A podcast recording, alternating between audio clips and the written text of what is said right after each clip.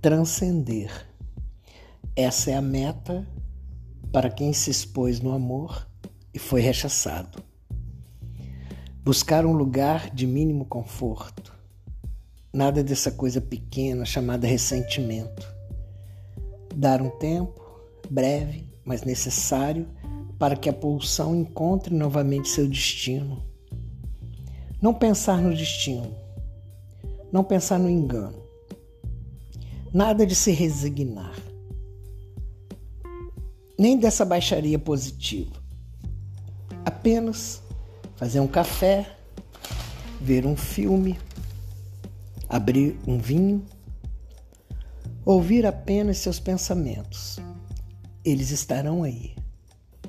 Deixar que eles venham e vazem. Não forçar nada, nem prazer. O tempo é isso. Um estranho companheiro. Quando menos se espera, ele se foi. Eu sou Nelson Barroso, em Experiência Poética.